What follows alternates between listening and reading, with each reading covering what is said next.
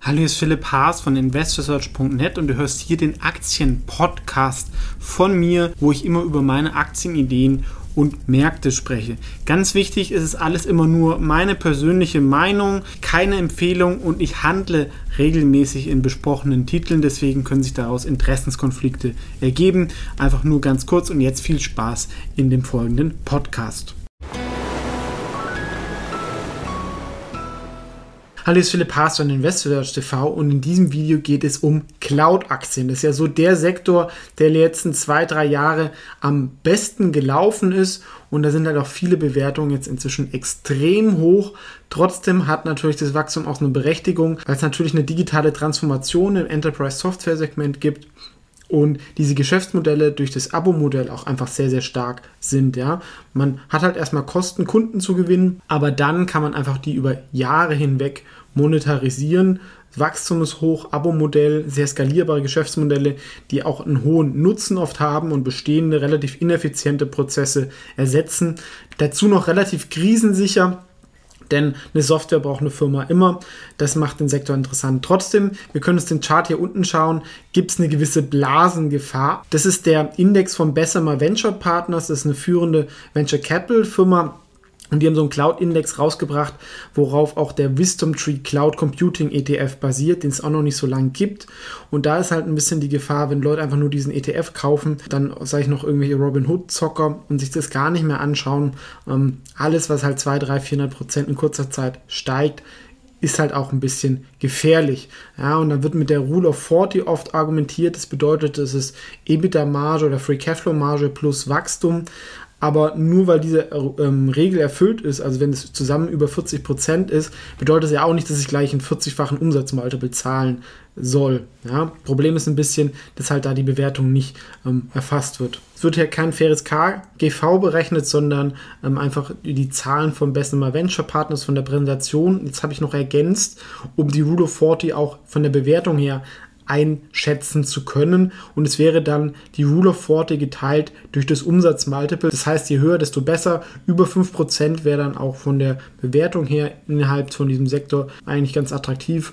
Drunter dann nicht so, wobei hier auch viele Firmen, weil das Geschäftsmodell so interessant ist, natürlich auch unter 5% in dieser Präsentation vorkommen oder ich halt auch schon da auf dicken Gewinnen sitze und es noch nicht verkauft habe. Das heißt aber nicht, dass vielleicht jetzt auch weiterhin aktuell interessant ist und ist wie gesagt alles nur meine Meinung. In diesem Index sind 49 oder 50 Aktien und ich habe jetzt mal meine 10 Favoriten zusammengetragen, wo ich zumindest eine Beobachtungsposition habe.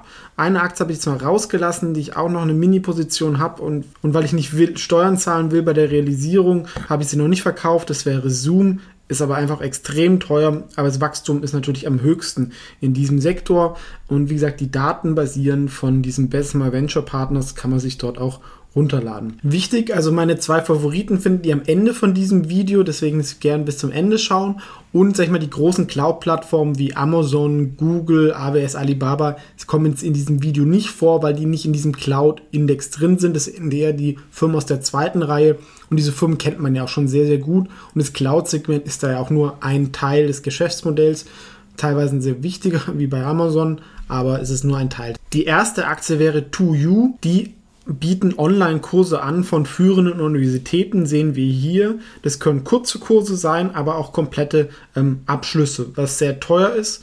Ähm, sie kriegen aber einen Anteil von diesen Kursgebühren, der andere Anteil geht an die Universität und um so einen Kurs zu machen, muss ich natürlich erstmal investieren. Das kostet Geld. Deswegen ähm, ist die Firma auch ähm, noch nicht so profitabel.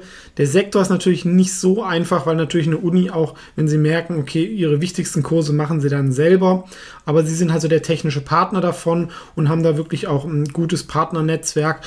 Und dieses ganze Thema Online-Bildung hat natürlich in der aktuellen Situation auch extrem profitiert, wenn die Universitäten geschlossen sind. Dann brauchen sie sowas. Dafür ist eine Marktkapitalisierung von so gut 2 Milliarden auch noch nicht so viel. Aber man muss halt nicht vergessen, man muss halt immer diesen Content auch wieder erneuern und ist halt noch nicht so skalierbar, wenn ich halt ganz viele Kurse habe. Ja, vielleicht noch spezifischer und im ähnlichen Sektor wäre Pluralsight. Die bieten äh, spezifische IT-Kurse an, Videokurse, aber auch Tools, wo sie mit sich Mitarbeiter fortbilden können, aber auch irgendwie Freelancer. Gerade in dem Sektor ist ja immer viel Bewegung. Dann müssen Leute immer wieder sich auch neu erfinden, neue Skills lernen, ähm, haben sich jetzt auch noch vom Geschäftsmodell erweitert, wie man eine IT-Organisation effizienter machen kann mit Tracking. Ist natürlich ein bisschen Nischenmarkt, aber auf jeden Fall, was wichtig ist, ja, wenn wir uns digitalisieren, dann brauchen wir effiziente Entwickler und da kann Pluralsight helfen. Eine Aktie, die äh, bei dem Trader Fox 15 von 15 Qualitätsscore aufgetaucht ist und eigentlich noch relativ fair bewertet ist. Ihr seht, die Firma ist schon hoch profitabel, aber wächst auch nicht ganz so stark. Trotzdem, die Rule of 40 wird dadurch ähm, ordentlich erfüllt. Ja, ich finde es halt auch immer gefährlich, wenn halt Firmen gar nicht profitabel sind. Ähm, das ist ein Qualist, ein Vulnerability-Anbieter. Ähm, das heißt, da wird analysiert, wie verwundbar halt eine IT-Struktur ist in dem Segment gibt es halt doch sehr, sehr viele verschiedene Anbieter und die ganze IT-Security und ist relativ schwer zu verstehen.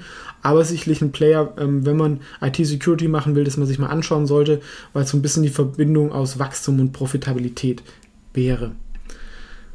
Spannend vom Sektor, aber auch umkämpft ist RealPage. Ist vielleicht jetzt nicht die krasseste Cloud-Firma, weil die Firma gibt es auch schon ein bisschen länger. Die machen Software für Vermieter. Das können kleine sein, aber vor allem auch große Firmen.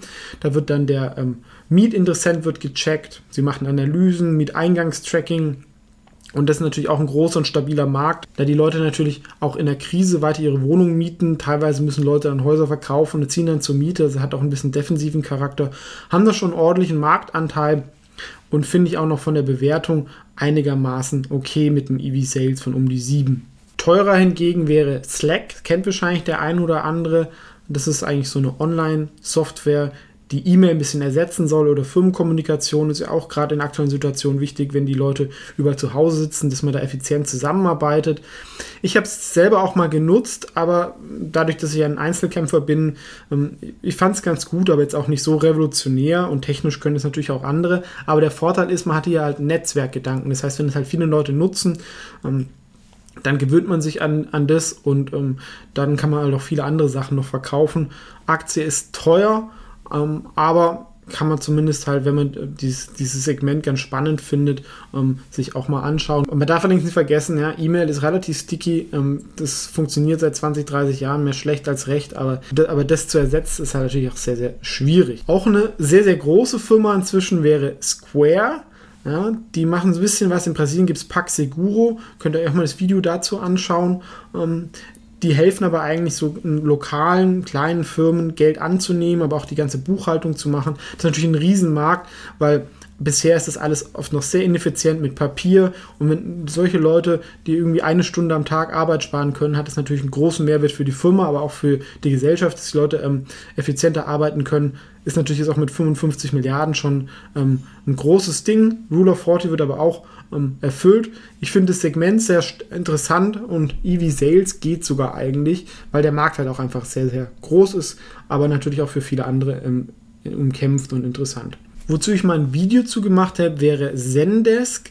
Das ist die führende Firma oder Cloud-Firma für Kundenzufriedenheit. Das wird ja auch immer wichtiger. Ja? Also Marketing ist teuer und ähm, wenn ich einen Kunden verliere, der dann schlecht drüber redet, ist es ganz schlimm. Und ähm, gerade eine Online-Firma, die hat ja nicht so viel Berührungspunkte mit dem Kunden, außer dem Produkt. Und ganz wichtig ist halt auch die Kundenzufriedenheit, wie das ja auch Amazon vorgemacht hat. Ähm, Zendesk ist hier stark, ähm, gehen jetzt aber auch noch Richtung CRM und haben ein Produkt ähnlich wie Salesforce. Ist sicherlich auch eine spannende Cloud-Firma, wo ich auch eine kleine Beobachtungsposition, glaube habe. Aber wie gesagt, ganz wichtig, das ist alles immer nur meine persönliche Einschätzung. Zahlen und alles kann komplett falsch sein. Das ist einfach von den 50 Firmen die 10, die ich halt noch ein bisschen interessanter finde von der Anwendung oder von der Bewertung. Ja, was auch schon extrem gut gelaufen ist, ja, wäre Doku sein. Ähm, da bin ich auch extrem im Plus äh, mit einer auch wieder kleinen Position, weil ich es halt von der Bewertung halt einfach schwierig finde. Ähm, ein Kursumsatzverhältnis von 22 schon viel, aber sie ersetzen halt ein bisschen so die Unterschrift und das ist einfach in so vielen Bereichen wichtig. Ja, wenn eine Unterschrift für irgendeinen Vertrag fehlt, ähm, da können Firmen hops gehen und wenn man das effizienter machen kann, anstatt irgendwie einscannen, Ding, da können viele Fehler passieren. Wir haben gesehen, selbst bei äh, Wirecard war das ja so, wo, wo, da irgendwie Betrug gemacht worden ist, also ist auch sicherer. Also das ist natürlich schon eine spannende Firma. Wachstum ist hoch, profitieren auch von der aktuellen Situation.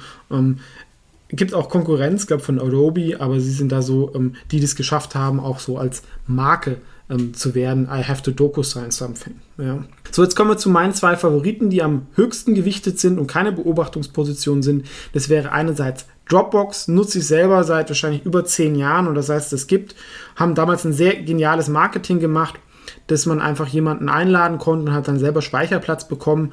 Inzwischen ist dieses Produkt ähm, gibt es auch bei Apple und bei Google dieses ähm, Drive, aber sie waren eigentlich die ersten, die es so ein bisschen erfunden haben, dass man einfach automatisch ein Backup-System hat von seinen Dateien. Das heißt, wenn das Laptop weg ist, sind die Dateien nicht weg.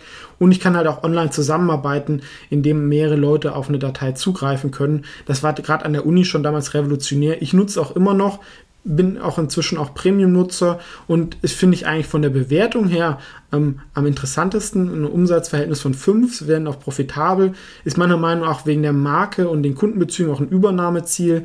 Ähm, deswegen ist es auch auf der Aktienideenliste von mir und auch in einigen Wikifolios ähm, höher gewichtet. Allerdings, es gibt natürlich viel Konkurrenz und deswegen ist die Aktie halt auch ein bisschen günstiger, weil man halt sagt, Google und Apple oder Microsoft haben das gleiche, wozu braucht man das noch? Ich finde es aber ganz angenehm, halt die Daten halt nicht bei diesen drei zu haben, sondern noch einen unabhängigen Anbieter zu haben. Und auch ganz spannend vom Modell, ähm, Abo-Modell ist spannend, Cloud ist spannend, Payment ist spannend und die verbinden so diese drei Trends, also der führende Anbieter für so Subscriptions. Zoom ist zum Beispiel ein Kunde, also es wäre so eine Alternative, wenn einem Zoom zu teuer ist Sie haben aber auch Kunden außerhalb des IT-Sektors, ich glaube in Frankreich die Metro, wo es ein Subscription-Modell gibt. Und ich habe das Buch davon gelesen, von dem Gründer, fand ich auch wirklich ganz gut. Und das Subscription-Modell ist einerseits wirklich attraktiv, weil ich halt wie Mieteinnahmen jeden Monat Geld bekomme, dadurch einfach relativ defensiv. Und ich glaube auch, vielleicht nicht so radikal wie der Gründer, aber dass wir uns insgesamt weniger Sachen kaufen, sondern die eher mieten, weil es einfach effizienter ist und ich halt auch immer ein gutes Produkt habe, ja. Weil früher, ich habe zum Beispiel einmal ein Auto gekauft und dann war es bis auf die Marke, war es vielen Leuten dann egal, ob das dann nach der Garantie kaputt gegangen ist oder was, wie zufrieden die Leute waren, weil das war einfach ein riesen Verkauf für die Firma. Bei Subscription muss ich die Kunden immer happy halten, weil sonst kündigen sie und ich habe am Anfang nur wenig Geld und das ist eigentlich auch nicht schlecht, ähm, weil dadurch sich das Produkt halt auch immer weiter verbessert. Auch vom ähm, EV Sales eigentlich noch ganz interessant und auch von der Marktualisierung, aber gibt es natürlich auch viele die in diesem Segment aktiv sind, eine AdGen oder sowas, die aber nochmal deutlich teurer ist. Ähm, trotzdem wäre das so eine Alternative aus der zweiten oder dritten Reihe. Das wären also meine äh, zehn Cloud-Aktien, aber die ersten acht sehr, sehr gering gewichtet, dass es kaum Auswirkungen auf meine Performance hat. Das sind dann so im Wikifolio Venture Capital Strategy so 0,5% im Hauptdepot von mir vielleicht so 0,2 Prozent. Ähm, aber wie gesagt, das wären so die zwei Aktien. Wenn ihr das Bild auch jeweils immer gesehen habt, da gibt es dann immer noch auch einzelne Videos zu diesen Firmen. Bei Interesse natürlich auch gern anschauen, einfach über die Suche. Ansonsten auch gerne euer Feedback posten. Welche Firmen davon findet ihr interessant? Nutzt ihr es selber? Ähm, welche sollte man sich unbedingt noch anschauen? Ähm, gerne kommentieren. Ansonsten sehen wir uns im nächsten Video und vielen Dank fürs Zuschauen.